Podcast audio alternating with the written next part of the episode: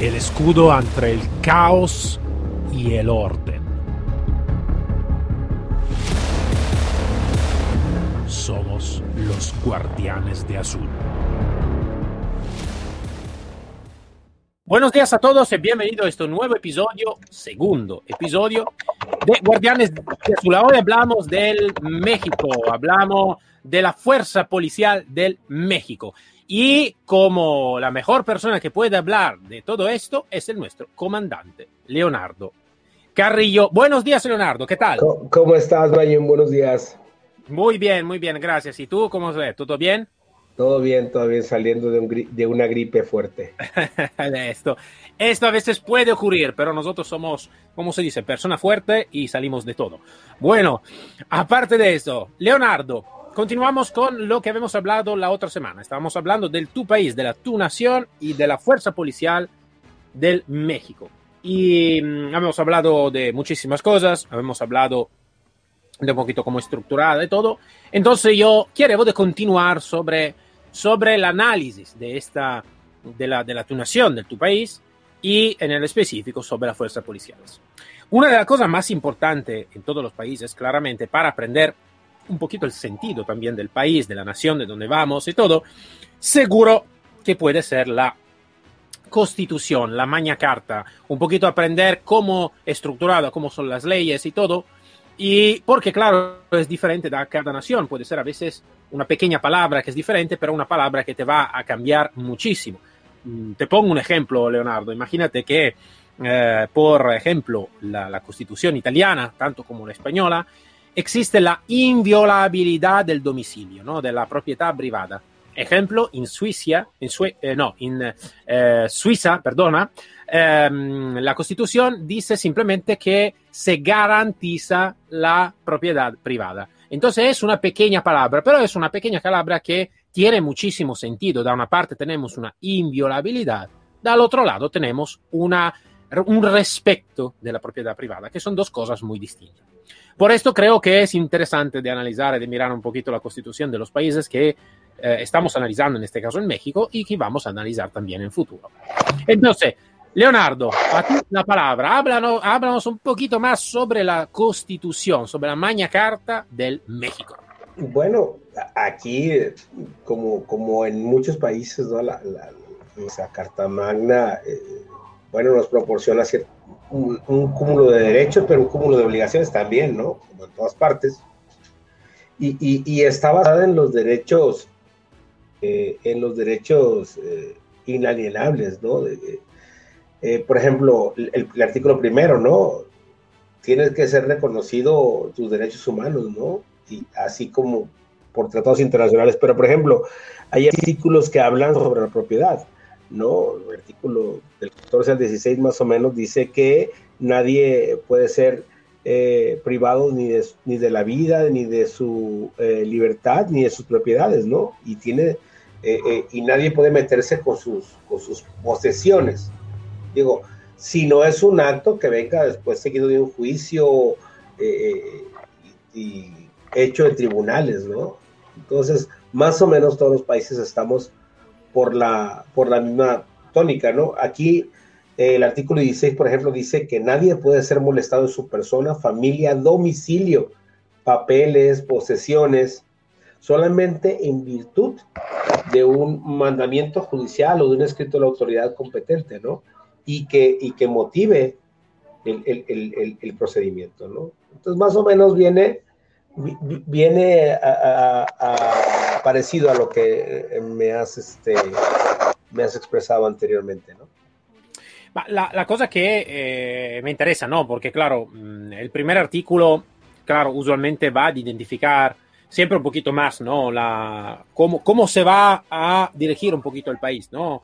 Em, sí, por ejemplo, por ejemplo, el artículo primero de nosotros dice, en los Estados Unidos mexicanos, todas las personas gozan de los derechos humanos reconocidos en la Constitución y los tratados internacionales. Y, que el Estado, de, los tratados que el Estado mexicano sea parte, ¿no? Entonces, eh, eso cuida las garantías, su protección y eh, no puede suspenderse ni restringirse, ¿no? Salvo eh, en condiciones específicas que lo vale pues ya la autoridad competente, ¿no?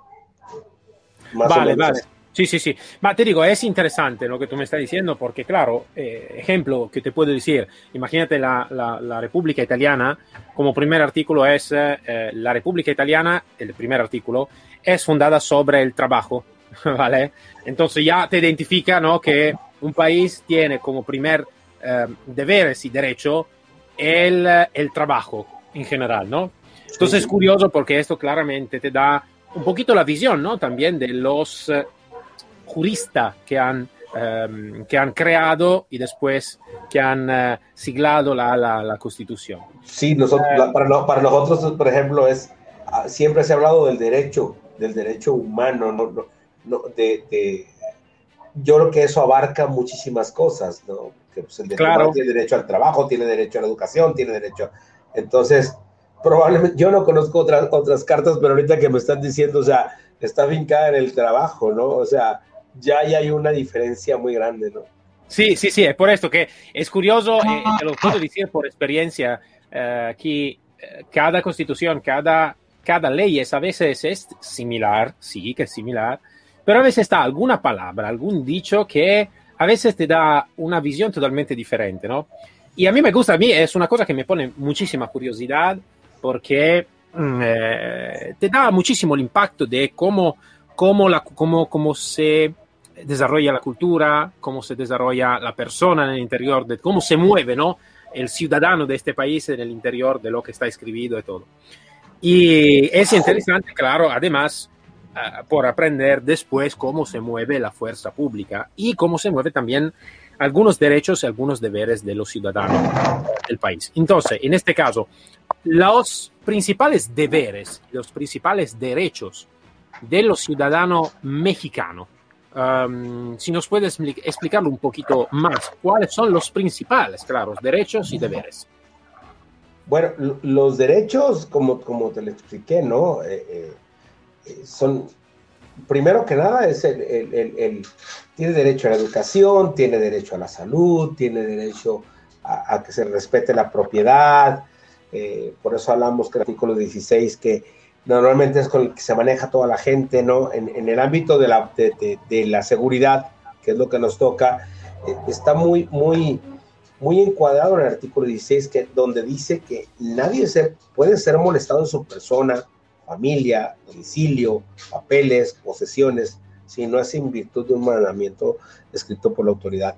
Y eso, te, eh, eh, eso es en lo que basa eh, en general el, el, el, actuar de la policía, ¿no? Va, eh, igual, eh, así como tiene, tenemos esos derechos, pues tenemos las obligaciones, ¿no? Como en todos los países, y son obligaciones de, de, de, de fondo que no, que no, vaya, que no, no creo que discrepen mucho de, otra, de, otras partes del mundo, ¿no? Que, ahora, eso no quiere decir que, que se cumplan todas, porque los mexicanos somos muy especiales, ¿no? Este, sí, sí, sí, sí. Eh, mira, mm, eh, hablando del comportamiento que tenemos nosotros, por ejemplo, no sé en otras partes del mundo, pero por ejemplo, en nuestro país, eh, la gente, por supuesto, tenemos una cultura extensa, tenemos mucha, pero tenemos muy arraigadas muchas costumbres que no, que no,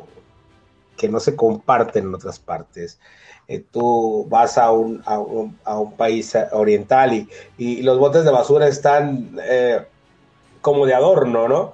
Y los de basura están para que tires la basura, ¿no? Allá dicen la basura te la llevas a tu casa y allá la, la tiras en tu bote de basura y aquí no, aquí la tiramos en el bote de basura.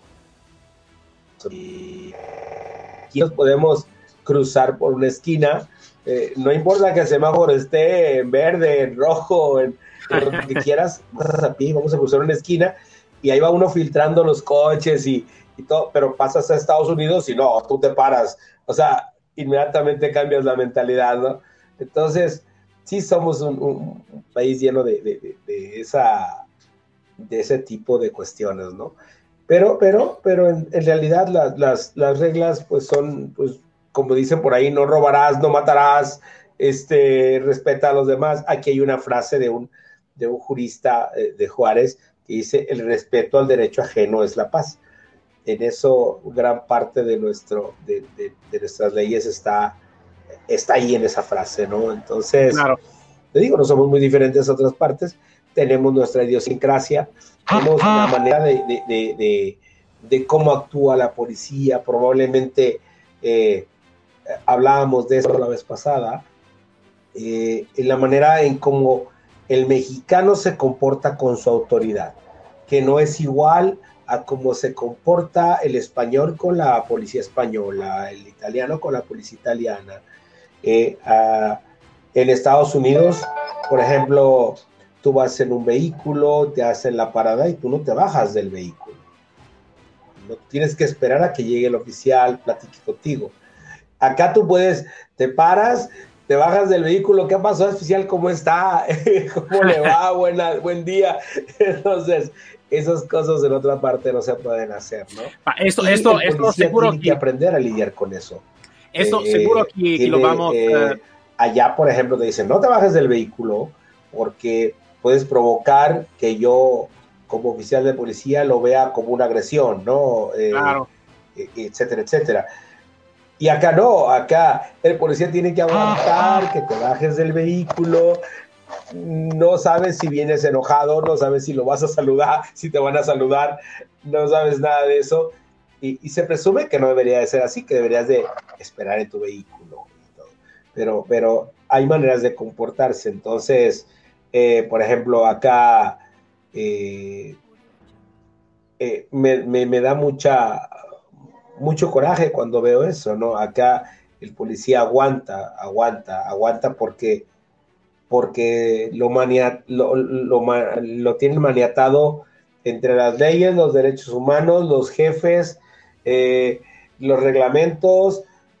Tienes que actuar, obvio, en consecuencia de todas esas partes, pero todas esas partes nunca ven el trabajo del policía. O sea, eh, curiosamente no lo ven. Dicen, el policía se tiene que comportar de esta manera, pero y, te dice, te dice, ¿no? Los reglamentos y muchas veces, eh, eh, como dice la, la, Constitución, ¿no? Eh, no puede ser molestado en tu persona ni en tus posesiones. Claro está, cuando ejerces un acto de molestia, que al rato lo, vamos a ver, pero no nada más es eso, ¿no?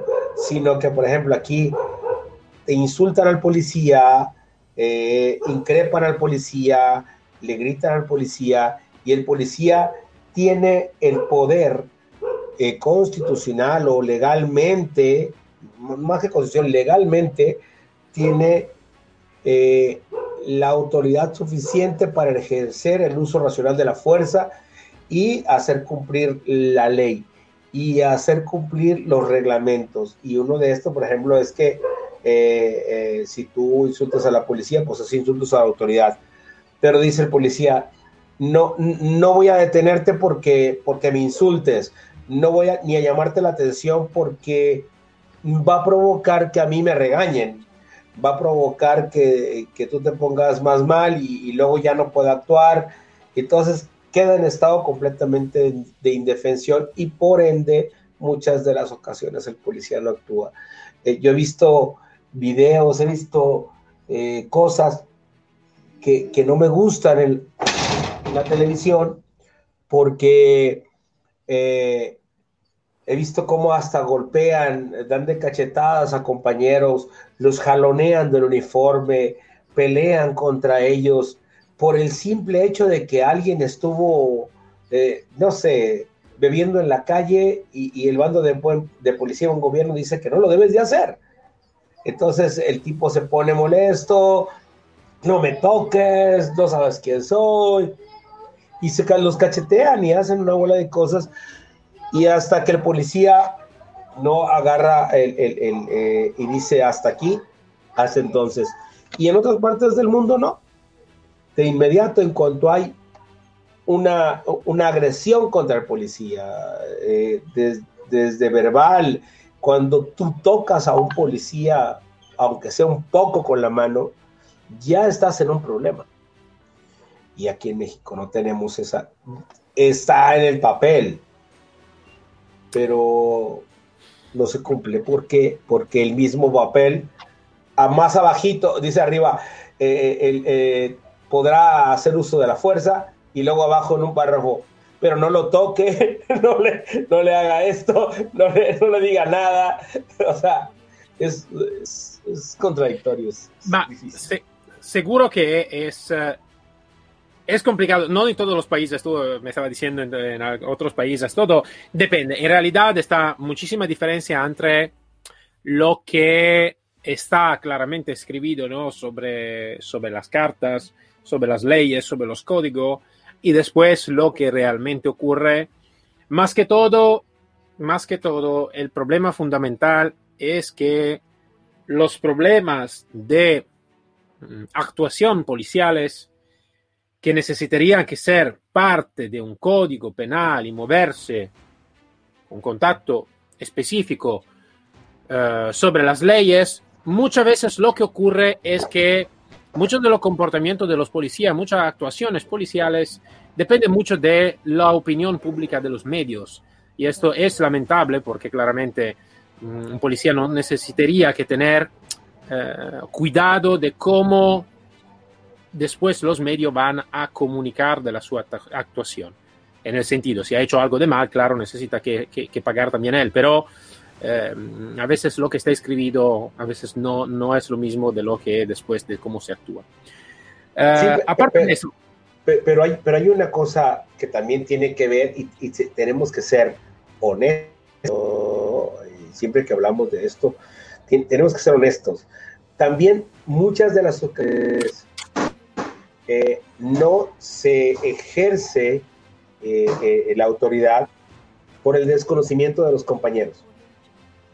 Sí, esto también. Esto también se necesita que decir, sí. Esto estoy de acuerdo, estoy de acuerdo contigo. Les falta capacitación y, que tampoco no digo que no es culpa de ellos y que sí es culpa, no, aquí es, es multifactorial, ¿no? desde tener una, una partida presupuestal para esa capacitación, desde que el mando los deje capacitarse y desde que el mismo elemento tenga la intención de capacitarse para ejercer su trabajo.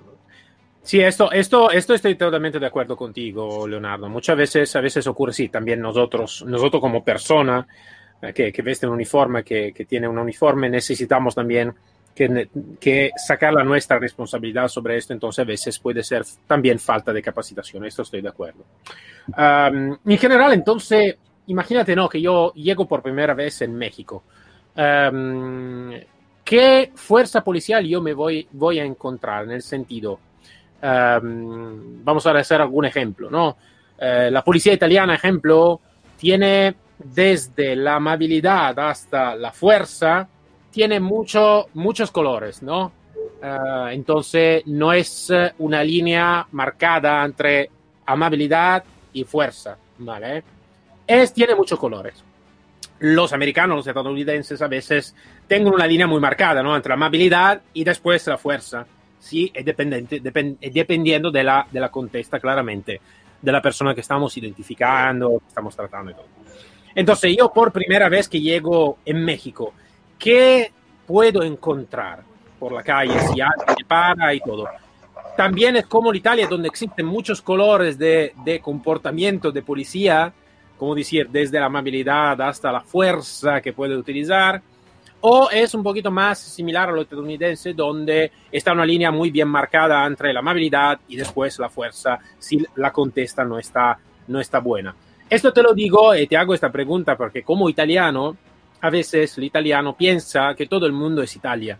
Entonces, eh, el contacto que puede tener con la fuerza pública italiana no es lo mismo que puede tener, ejemplo, con la fuerza alemana o con la fuerza española, con la fuerza eh, de Inglaterra o de Estados Unidos, como te estaba contando. Entonces, ¿cómo es la interacción con un policía o con la fuerza policial mexicana? Mira, nos, eh, como, como buenos mexicanos, porque así son así nos crean. Eh, la mayoría del, mexicano es, eh, es, amigable, es, afable. Eh, la policía es una policía amigable. tiene muy marcado el, el, el, como decías tú, lo, lo, lo, rojo y el verde, ¿no? O sea, si tú por las buenas eres, si eres amable, si tu manera de, dirigirte al policía es, cordial, el, policía mexicano es, es muy cordial, es, muy servicial, sobre todo con el extranjero, es servicial. Eh, pero viene la contraparte, también eh, eh, decimos que somos de, mecha corta, ¿no? De inmediato, puedes pasar de la amabilidad a la, a la fuerza de inmediato. por nuestra por nuestra forma como país, como, como, por la forma de delincuencia eh, mayor en la que está en el país, que está en el país, también es, es este es, es, es, necesario, es normal que sea el policía sea, sea también eh, desconfiado, ¿no? Que sea más inquisitivo, porque todo el tiempo estamos contra una delincuencia muy diferente a la que se vive en otros países. Entonces, sí son más inquisitivos, sí hay más preguntas, sí es un poquito, ya cuando pasa de la, amabilidad a, realmente a, la pregunta, a, la interrogación, sí, sí, sí somos duros, sí, sí, la verdad sí, la policía sí, sí somos duros, pero no porque no seamos amables, sino porque la delincuencia con la que se trata diariamente es muy fuerte Sí, sí, esto, esto lo imaginaba Leonardo. De hecho, esta pregunta, eh, pero esto lo imaginaba, claro, eh, cada país tiene una delincuencia, una criminalidad que, claro, eh, afecta a cada país. Cada país, claro, la fuerza pública necesita que tener una contesta adecuada. Yo mm, te puedo contar lo que pasó en Italia, ejemplo, en los 70, que se llamaba los años de plomo donde realmente la policía cuando paraba a alguien, sea que sea un, abuelo, sea que sea una mujer y todo, claro, tenía una, interactuación bastante fuerte porque, claro, es, estaba en esto terrorista que estaba en este periodo, eh, como, como target de este terrorista estaban los policías, estaban las instituciones, entonces ah, ah. eh, estaban policía matado muchas veces, muchos al día. Entonces, claro que la reacción y la desconfiabilidad del policía estaba evidente. Cosa que en el último 20, 30 años, desde aquí, ha pasado un poquito este, ha cambiado, porque claro, no, estaba, no ha sido más una criminalidad como, como de esta tipología. Uh, entonces, esto son información importante porque, claro, te da un poquito la, la visión ¿no? de lo que puede ocurrir y también la visión de cómo interactuar correctamente.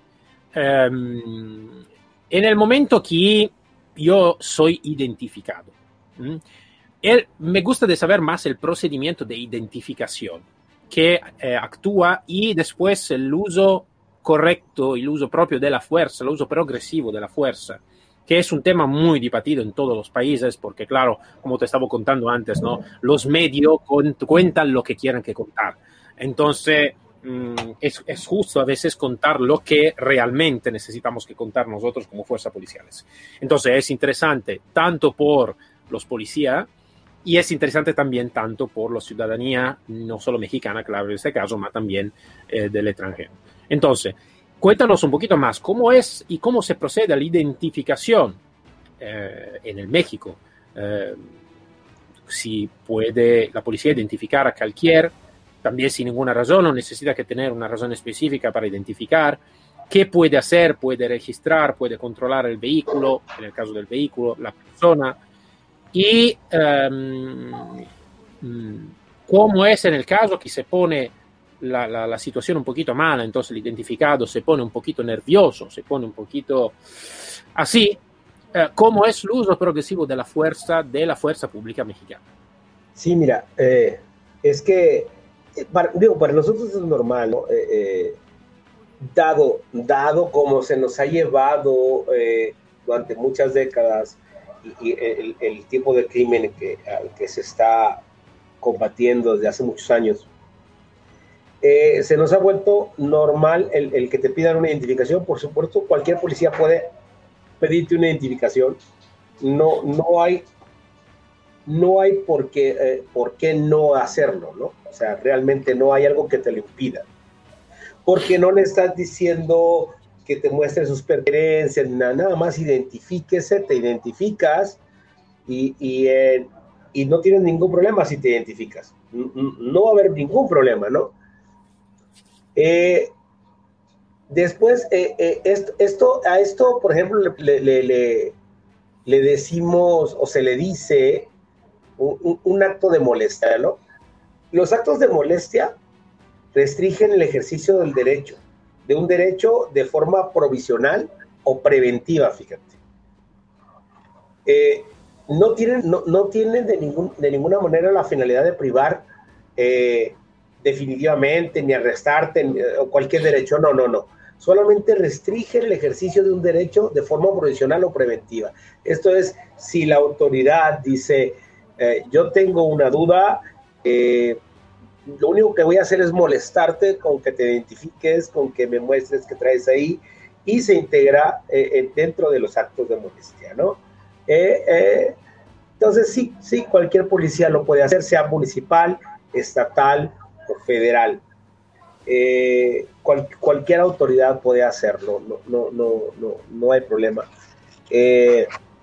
cada uno en, lo que le toca, ¿no? En, cuanto a su función, ¿no? Eh, si es del foro federal, eh, si es estatal y municipal, que es lo que hablábamos la vez pasada, ¿no? Ahora, en cuanto al uso de la fuerza, eh, aquí en México tenemos ah, cinco niveles de uso de la fuerza, algunos dicen que seis, pero bueno, decimos cinco niveles de uso de la fuerza, que son los básicos, y, están, eh, y cada uno tiene un nivel, ¿no? Eh, eh, estos, digo, perdón, estos cinco niveles están hechos de diferente manera. Por ejemplo, volvemos a lo mismo, ¿no? ya depende del policía, depende de la situación, depende si te saltas uno o dos, no sé, depende de la situación. Y, y eso, es lo que llamamos, bueno, es lo que siempre digo, ¿no? Tener que ser eh, con el momento que estamos viviendo y la situación en ese momento, ¿no? Por ejemplo, te dice, no, primero tiene usted que persuadir, ¿no? Eh, eh, verbalmente a la persona, sería el primer nivel, ¿no? Después, aquí viene la otra, lo que estábamos hablando de la capacitación, ¿no? Esto viene la reducción física eh, de movimientos, ¿no? puedes utilizar armas, incapacitantes, Y luego ya viene eh, el, uso de la fuerza, ¿no? Letal. Entonces vas, vas de, platicar con el cuate, con, el, con, la, con el presunto o con la persona, hasta las armas de fuego. Pero tiene, es, tienes que llevar ese nivel, ¿no? Primero le hablas, luego lo, tocas, y luego lo restringes, y luego ya puedes usar la, la fuerza, ¿no? Letal armas de fuego, etcétera, etcétera. Pero, pero en general, en general sí, la policía puede aquí, eh, basados en el, en el acto de molestia, revisar tu vehículo si le parece de manera sospechosa. Por supuesto, el acto de molestia tiene, tiene reglas para realizarse el acto eh, eh, como tal. Eh, tiene que haber una razón por qué vas a ejercer el acto de molestia, no, no la simple, eh, el, simple, eh, yo creo, ¿no? Tiene que haber algo, por ejemplo, si eh, tú traes un vehículo blanco, modelo fulano, y, hubo un robo y, y, un vehículo blanco parecido modelo, entonces ya tengo más o menos la herramienta para decir, sí, lo voy a detener porque traigo esto pero si nada más porque te vi mal en, un semáforo o vengo enojado o traigo eh, en la música alta o, porque no me peiné, ¿no? Porque me veo fatal, no, no, puedes, eh, no, no, puedes ejercer una molestia en, en, teoría, ¿no? En teoría. Porque todo esto es teoría. Tengo, tengo una, una, duda, Leonardo. Es una pregunta que, que, que me gusta hacer porque a veces ocurre diferente en diferentes países. Eh, más sobre un problema de un policía, ¿no? Imaginamos que, claro, es como decir, si la ley habla del uso progresivo de la fuerza, es porque por ley está permitido el uso progresivo de la fuerza hasta eh, el uso de la fuerza, el uso de arma de fuego y todo. Todavía muchos países tienen muchas contradicciones, ¿no? Donde se pone una regla como esta y después se va a sorprender si un policía va a utilizar eh, la fuerza y va a utilizar la fuerza letal. Entonces está un disparo, está un tiroteo algo de eso. Ahora, la mi pregunta es, ¿cuándo y si un policía va a actuar en esta manera y va a utilizar la fuerza letal con sentido, eh, no te estoy hablando con, sin sentido, con sentido, entonces por leyes ha hecho todo correctamente, ha hecho todos los procedimientos correctos, entonces la utilización progresiva de la fuerza, llegando al punto de uh, hacer realmente un tiroteo, entonces matar al, al, criminal, a la, a la persona mala, ¿qué ocurre a este policía? ¿Cuál es la cosa que ocurre después de haber hecho correctamente la su acción policial? ¿Ocurre algo? ¿Está una investigación, una suspensión desde el servicio? ¿O va a continuar su servicio? ¿Cómo, cómo, cómo se queda la cosa? Porque, como te estaba diciendo, en muchos países están muchas contradicciones. Entonces, necesitamos que aprender también en otro país cómo se mueve y cómo está y cuáles son los problemas cuando va a ocurrir algo de esta tipología. Bueno, mira, eh, híjole, es, es, lo que te digo, lo que está en el papel es una cosa, y, sobre todo esto del uso de la fuerza, se presume que en un tiro, eh, eh, vamos a suponer, vamos a, a, en una hipotética situación que nunca pasa, eh, hay un tiroteo y, nosotros usamos armas largas, este, con calibres fuertes aquí en México. Entonces, hay un tiroteo y, y tú ejerces la fuerza letal. Se presume que tú, como policía, estás entrenado para con cierto número de, de, de, de percusión, cierto número de, tiros, tú puedas abatir o eliminar la amenaza. Pero cuando dices eliminar la amenaza, no necesariamente tiene, quiere decir eh, matar o destruir, sino que incapacitar, por ejemplo, te dice.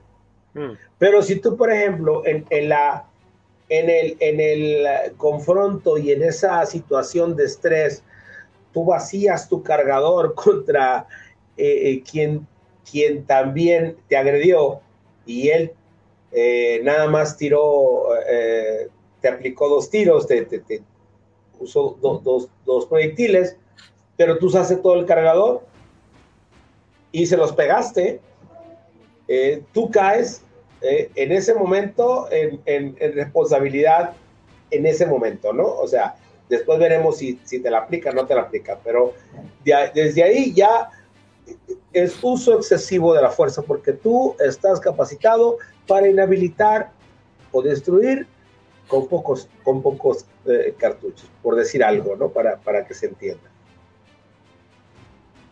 Una vez que si le vaciaste el cargador, si no le vaciaste el cargador y eliminaste la amenaza, eh, viene eh, el Ministerio Público, vienen los compañeros, tienes que dar tu arma, tienes que rendir tu declaratoria eh, y te vas al Ministerio Público y te acompaña un, abogado, te acompaña un abogado de, la, de la, comisaría para que no te vayan a fincar alguna responsabilidad, que pasa y pasa muchísimas veces, ¿no? Eh, porque tú eh, infringes los derechos del otro, eh, ya ahí empieza, ahí empieza el calvario de muchos compañeros, ¿no? O, o que son suspendidos mientras hay una investigación, eh, hay otros que no, hay en otros casos que no, que se justifica. Y depende de cómo te vaya en la feria, de verdad, de verdad, de verdad. Es, es un problema muy recurrente. Ya se ha ido subsanando. Ya, sí, sí, sí ahora eh, se investiga mejor, eh, se le dan un poquito de más posibilidades, pero hay, hay en ocasiones que te tienes que defender del Estado ¿no? Eh, y, eso está, que, que, lo entiendo y que lo entendemos, porque también se dan los abusos, ¿no? También. No, vamos, no, no, no somos niños chiquitos y sabemos que también hay abuso. Pero en, el estricto cumplimiento de lo, de, del deber, en el estricto cumplimiento, sí, sí, sí a veces hay problemas en ese sentido para, para los compañeros. Te lo preguntaba porque esto creo que es un problema bastante gordo, porque mmm, creo que también a nivel psicológico, cuando hablamos con uh, el teniente coronel Grossman, eso ha sido un problema que ha surgido, eh, no me acuerdo si ha surgido eh, a, micro enchufado, a micro apagado, pero estábamos hablando de este. Y esto, claro, a nivel psicológico no, no va a ayudar muchísimo el policía, porque, claro, a nivel psicológico son un microsegundo que te da a pensar que tú estás haciendo con, la, con, con el arma y te puede dar problema después a reaccionar en el segundo correcto. Eh, ¿Por qué? Porque la, la, estás mirando la tu vida y es a veces complicado de, de priorizar, ¿no? A veces eh, se dice, ¿no? Mejor, me, mejor un, un, malo, un malo juzgado que un, un bonito funeral todavía el pensamiento cada uno policía lo tiene. Lo he tenido yo, lo has tenido seguramente tú, lo has tenido todo. Entonces, esto no necesitaría que pasar, necesitaría que ser una reglamentación, una investigación seguro, porque claro, como tú estabas bien diciendo, se necesita que prevenir la, los abusos, pero no se necesita que poner abajo de los dedos un policía que está actuando porque necesita que actuar en, un, en una manera específica. Sí, que no, el, policía, el policía necesita que ser entrenado, pero A, antes de todo, el policía necesita que ser entrenado. No, es como decir, sí que se debería que ser entrenado, pero realmente necesita que ser entrenado y todavía es un factor que se necesita que tener en cuenta. Por cuanto un, un, ser humano puede ser entrenado, todavía es un ser humano. Y como ser humano tiene todas las reacciones que todo, tiene todos los seres humanos. Entonces, necesitamos, yo creo que adaptar un poquito más la situación a la realidad de las cosas, cosa que muchas veces no ocurre porque quien va a, a hacer el legislador, que va a escribir las leyes, nunca ha sido ni mediodía a, a, por la calle a aprender lo que realmente ocurre. Entonces, claro que se necesita que arreglar un poquito más, creo. Uh, desde esto a ser, como se dice, sí, es que es, un criminal, esto no, no, eso no, no necesitaría que pasar. Es que ese es el problema e, e, es, ese es un gran problema. El problema es que eh, primero es ver, es, por supuesto, son, la policía es quien cuida, ¿no? Pero nunca, nunca se ponen a pensar que también el policía es, es un ser humano. Eh, sí, en el papel te lo dicen, ¿no? Pero a mí, a mí en lo personal me ha tocado que yo me he tenido que defender contra el Estado. Cuando, cuando, cuando he estado en, en, en, en posibilidad de, de, que, de, que, me pase algo fuerte, ¿no? Eh, pero, pero bueno, como tú dices, o sea, tienes que decir, eh, eh, investigar policía, per, permíteme, o sea, eh, prioriza al policía y entonces ya investiga, pero, pero no desconfíes de tu policía por, por, por principio de cuentas, o sea, eh, dale ese espacio porque para eso le pagas, para, para proteger, para, para, para sí. servir, como decimos, ¿no? Pero, pero siempre, siempre están previsando de que, cuando menos en México, de que el policía está haciendo algo mal, de que el policía está haciendo algo malo. De, de verdad, eso, eso daña muchísimo la psiquis del policía. Siempre claro. está pensando eh, eh, el, el, la, el agente del Ministerio Público, que es autoridad siempre está pensando que el policía está haciendo algo mal. Te lo juro. Y hay compañeros que no me van a dejar mentir. Entonces, sí, eh, eh, el, el, el, Ministerio Público es el que, el que tiene, el, el que se encarga de, de, formular una acusación contra el ciudadano. O sea, y, y tú eres parte de ese engranaje. ¿Por qué es contra ti? ¿Por qué es contra ti? Pero bueno, eso se da mucho acá. Muchos compañeros no, no lo dejarán ah, mentir. Me doy, me doy cuenta y además eh, la cosa es que, claro, y después de eso ne hablamos el, el, tercer episodio donde vamos a hablar un poquito más de la delincuencia, de la criminalidad eh, del México. Claro que cuando está una criminalidad muy fuerte, una delincuencia muy fuerte, es claro que es además mucho más complicado porque, porque no es una teoría que el policía está abajo de peligro, como puede ser en algún país. Eso está de hecho todos los días. Sí que en todos los países se dice que el policía puede ser, puede ser eh, herido todos los días. Eh, está en peligro todos los días, es un target, ¿no? Es un target, claro, tiene un uniforme, tiene un coche policial, entonces es un target todos los días cuando sale de la, de la, de la comisaría. Claro que está algún país que está en teoría este y algún país que está de hecho este, um, donde el tiroteo con policía está mucho más que en otros países. Entonces, se necesita que tener un poquito más cuidado, claro, de la nuestra fuerza policial y seguro entrenarla más y también defenderla un poquito más, seguro. Um, este es un problema gordo que se necesita que tener frente y que todavía aún hoy creo que no se está realmente desarrollando correctamente. Y esto, esto claro, es, uh, es complicado después por la persona que está todos los días por la calle, porque como te estaba bien diciendo, está desconfiado, está, no se encuentra protegido por, por, por, por una institución que está sirviendo. No, es curioso porque está sirviendo una institución que todavía no, le está no, la, no la está protegiendo. Entonces, esto, esto no es bueno para nada, para nada. Pero, para pero, pero, pero espero que se no, no se malentienda. El, policía mexicano tiene la camiseta muy bien puesta. Somos más los buenos. El policía mexicano es, es, es, es alguien que le, de verdad, de verdad, la mayoría de los policías en México le tienen un respeto gigantesco a la institución, portan el uniforme con gusto, eh, eh, con, con, honor. Eh, muchísimos, muchísimos, somos, son más. ¿okay? Estamos hablando desde el punto de vista de, de, del policía, cómo se siente tratado, ¿no? ¿Cómo, cómo se siente tratado desde, desde la institución hacia afuera.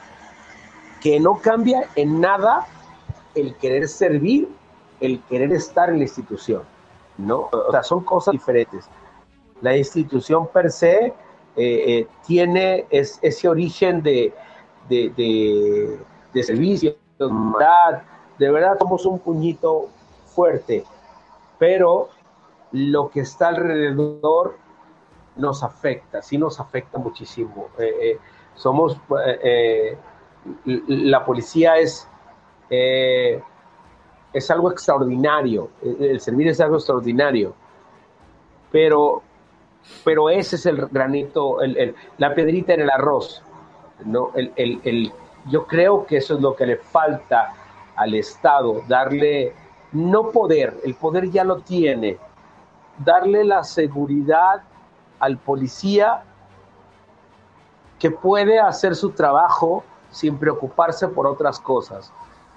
También y eso no lo vamos a tapar el sol con un dedo, también es importante conocer que hay policías que, que, que se aprovechan del uniforme, que se aprovechan del ciudadano, por supuesto que los hay, y no nada más en México, los hay en otros países, en todos los países, pero, pero, pero ese estigma de, de, de, que el policía siempre está haciendo las cosas mal, parte de la erradicación de ese estigma tiene que ver cómo la misma autoridad juzga, ve y le da herramientas al policía para que haga su trabajo. Creo yo que eso es importante. Sí, es, es demasiado, demasiado importante, Leonardo. Estoy de acuerdo contigo. Bueno, Leonardo, ha sido otra vez una, un episodio muy interesante donde se ha descubierto, descubrido, espero que se dice así, un poquito más sobre... Descubierto. Tu, descubierto, ya, perdona. Un poquito más sobre el México, un poquito más sobre la fuerza policial de tu país. Y um, seguro que me ha dado a mí personalmente mucho interés de, de, descubrir un poquito más, un poquito más del interior, ¿no? Lo que lo que ha pasado, lo que está pasando, cómo son las leyes, eh, cómo es el procedimiento y todo. Además, claro, vamos a continuar la próxima semana con el tercer episodio sobre México, donde vamos a hablar un poquito más de la criminalidad, de la delincuencia del, del México y de cómo también la ciudadanía se protege o autoprotege a veces, ¿no? Porque una, una cosa que me acuerdo muy bien cuando trabajaba con la policía de Estados Unidos, um, que es muy diferente de la policía italiana, donde los ciudadanos usualmente no están armados, ¿no? Y eh, cuando me preguntaron, dice, vale, cuando, ¿cómo puede, puedes hacer frente a la criminalidad, ¿no? Como ciudadano en Italia. Y digo, claro, cuando está algo que pasa mal, se llama a la policía. Y el eh, mismo policía en Estados Unidos me dice, sí, correcto, pero hasta el tiempo que llegue la policía, ¿cómo te vais a defender? Y realmente no he tenido mucha, mucha contesta en este porque eh, usualmente el italiano no tiene este, este sentido de eh, autodefenderse o tener armas o como es la ley es por las armas que es bastante restrictiva. Entonces creo que también este es un, es un, es un, es, un, es bastante interesante también después, después del lado de la policía, porque claro, tener muchas armas como por Estados Unidos significa que también la ciudadanía tiene muchas armas. Entonces interactuar con una ciudadanía que también está armada también es complicado. Entonces son muchísimas cosas que me gusta de saber de país en país un poquito cómo, cómo es la situación. Entonces, Leonardo, como siempre, eh, muchas gracias por tu profesionalidad. Nos vemos entonces la próxima semana hablando de criminalidad, de delincuencia y de cómo es eh, el tratamiento de las armas en el México. ¿Te parece bien? Me parece perfecto, Mario. Nos estamos viendo pronto. Vale, perfecto. Como siempre, muchas gracias, Leonardo, y hasta la próxima semana. Hasta la próxima semana, Mario. Un abrazo. Para todos, nos encontramos el, la próxima semana siempre con el comandante Leonardo Carrillo. Una, me, voy a, mm, me voy a dar a pensar sobre lo que estamos haciendo porque es importante como policía y como ciudadanía de conocer otro país, de conocer la realidad de otro país, conocer y aprender cuáles son las cosas en común y trabajar sobre lo que nos va a diferenciar, que puede ser una cosa muy buena y muy interesante. Dicho esto, nos damos cita a la próxima semana, como siempre aquí para servir y proteger. Hasta luego a todos. Síguenos sobre el canal Telegram Guardianes de Azul.